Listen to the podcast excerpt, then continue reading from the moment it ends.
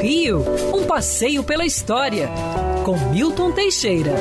Amigo ouvinte, dia 21 de abril celebramos e lembramos a morte do maior herói nacional, Joaquim José da Silva Xavier, o Tiradentes.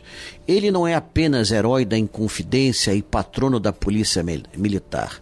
Ele é o patrono cívico da nação brasileira.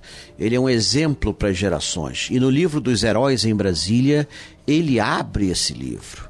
Né? Na verdade, a sua biografia está lá.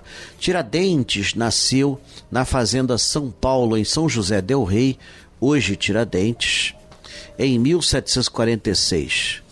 Foi negociante, era muito inteligente, procurou ouro sem muito sucesso e depois entrou para a vida militar. Aprendeu a tirar os dentes com o tio, que era tira-dentes. Naquela época não tínhamos dentistas, né? O, o dentista da época tinha que ser rápido para arrancar o dente cariado e causar um mínimo de dor. Por isso que o nome dele, o apelido dele era Tiradentes.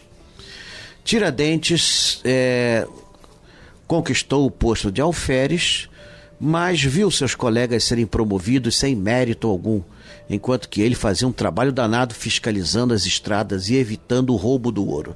No final, ele chega à conclusão que maior, os maiores ladrões do Brasil era o próprio governo. E ele então integra a Conjuração Mineira. Foram denunciados, eram 26 implicados, 25 eram riquíssimos, um era remediado. Adivinha quem? O Tiradentes. Adivinha quem foi para a forca? O remediado. Dizer que ele era pobre é um pouco mentiroso, mas ele era o que menos dinheiro tinha daquele grupo. Era um grupo de riquinhos que se reunia. E, na verdade, usou-se esse argumento para tentar salvar a todos. Era só um grupo de milionários que se reuniam e falavam, comentavam ideias e não realizaram nada. O advogado tentou salvar a vida deles todos e salvou realmente. No final, só Tiradentes foi condenado à morte pela rainha Dona Maria I, a louca, e morreu na forca às 11h45 da manhã do dia 21 de abril de 1792, um sábado de sol. Ele teria dito: se dez vidas tivesse, todas eu daria.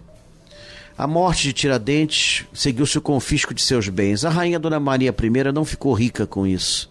O maior bem dele era um relógio de bolso em ouro, que aliás ainda existe está no Museu da Inconfidência em Ouro Preto. Quer ouvir essa coluna novamente?